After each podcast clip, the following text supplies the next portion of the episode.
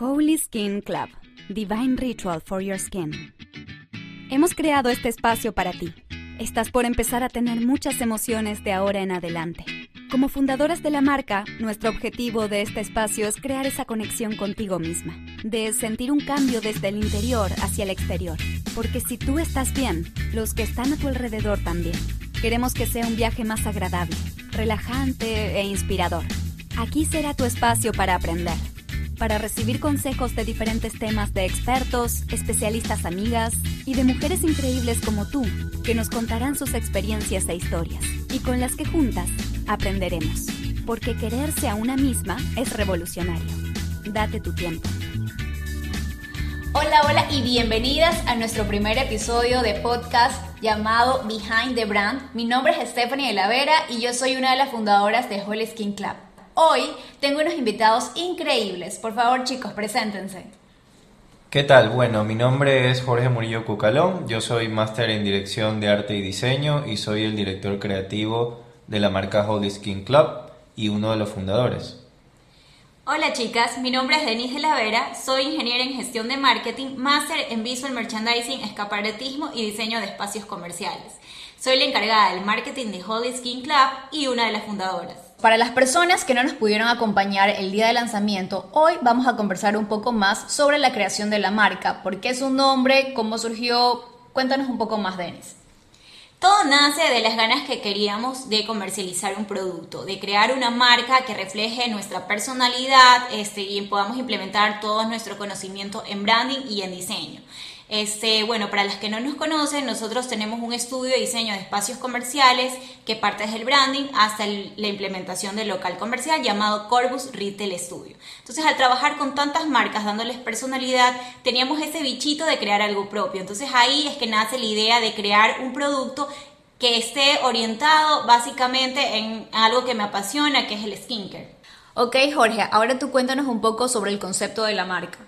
Bueno, el concepto de la marca surge en sí eh, del enfoque que nosotros le queríamos dar al, a lo que es el skincare. El skincare normalmente es una, un paso a paso para llegar a un, a un objetivo con tu piel, a lo que tú le quieras hacer a tu piel.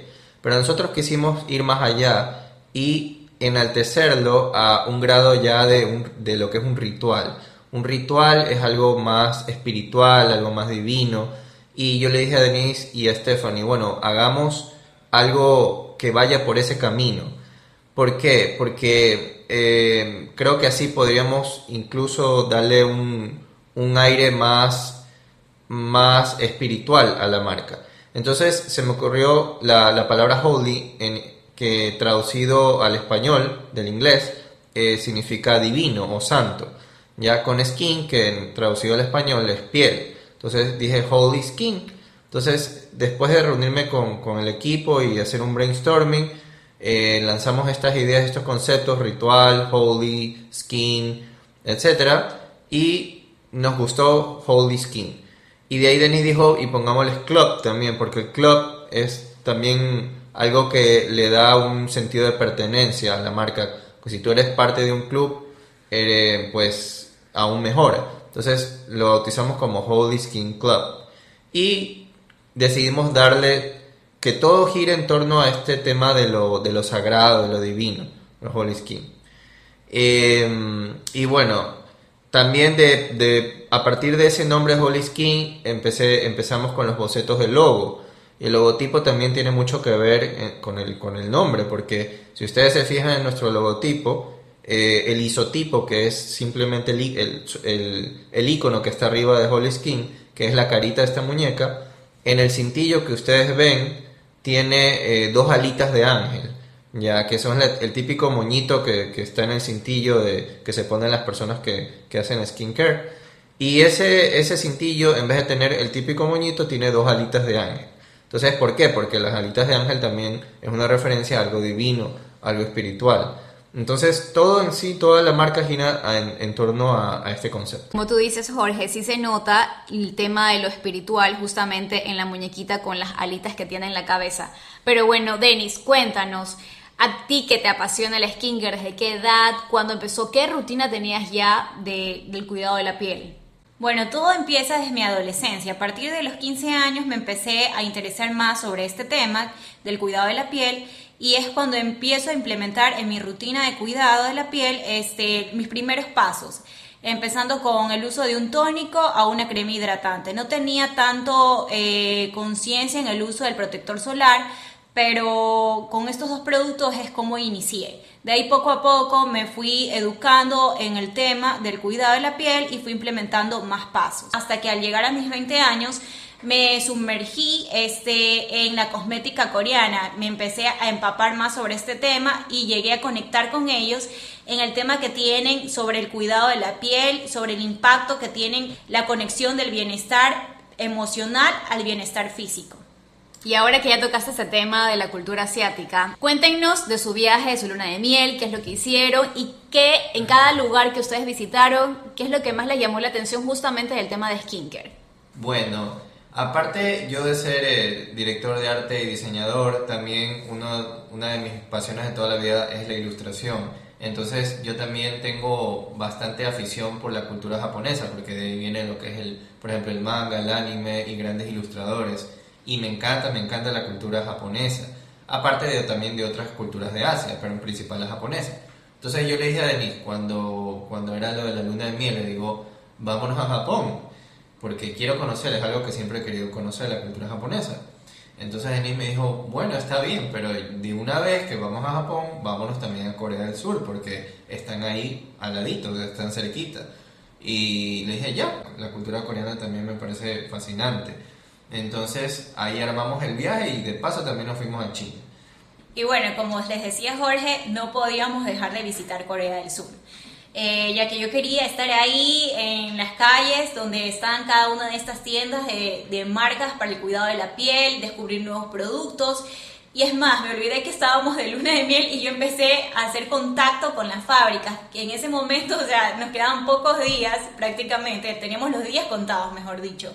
Y en esos días concreté varias citas con algunas fábricas y pude conocer un poco más de los productos y es ahí cuando yo descubro estas innovaciones para el cuidado de la piel, estos dispositivos y me quedé impactada porque es algo que ya Eve estaba sumergida en los productos de skincare, pero no había visto este tipo de dispositivos para el cuidado de la piel. Entonces es cuando me quedé impactada y con las ganas de poder eh, comercializar estos productos acá en nuestro país. Ahora cuéntanos qué es lo que más les llamó la atención en cada lugar que visitaron de skincare. O sea, por ejemplo, en algunos te daban alguna mascarilla. Bueno, lo que les puedo decir al visitar estos tres países es que le dan igual importancia al cuidado de la piel. Tiene una cultura del cuidado de la piel. Tanto Japón, China y Corea del Sur se preocupan por llevar a cabo una rutina de cuidado facial.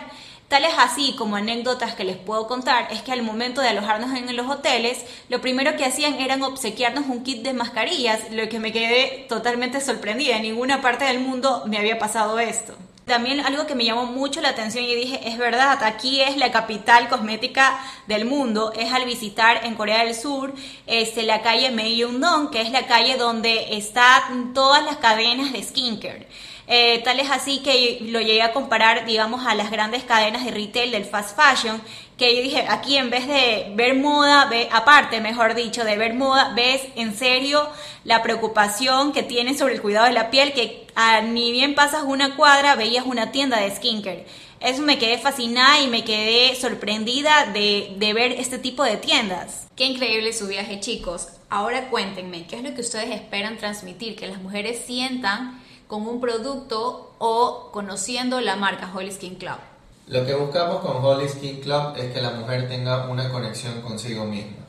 De desconectarse de su rutina del día a día y encontrar un momento de relajación donde ella pueda disfrutar de ese momento y encontrar el equilibrio emocional y físico. Ahora, si alguien quiere poner un negocio o crear una marca en base a su pasión, ¿qué consejos ustedes le darían? Bueno, como consejo les puedo dar es de que sean perseverantes en lo que les apasiona.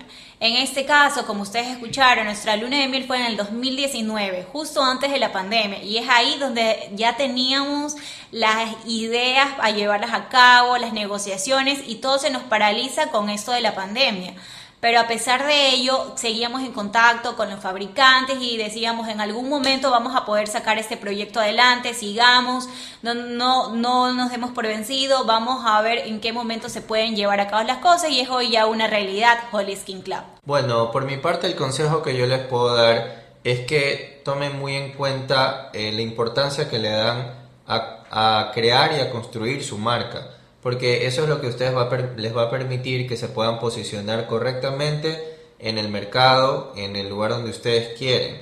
Hay muchas personas que tal vez esto lo ven muy objetivamente o lo ven muy por encima y eh, al final esto es una inversión a largo plazo porque en el futuro ustedes van a ver que si ustedes lo pensaron bien desde el principio e invirtieron en profesionales, su marca les va, les va a retornar ese valor agregado en un futuro no muy lejano y van a poder crecer como marca. Em, y bueno, yo creo que eso de ahí es muy importante y también amar mucho lo que ustedes hacen. O sea, si van a dedicarse a hacer un negocio o tener su marca propia, tiene que ser algo que a ustedes realmente les guste para que ustedes le puedan dedicar todo el tiempo que se merece. Gracias Jorge y Denis por los consejos. Este ha sido nuestro primer episodio. Espero que les haya gustado igual que nosotros. Los esperamos en el próximo podcast.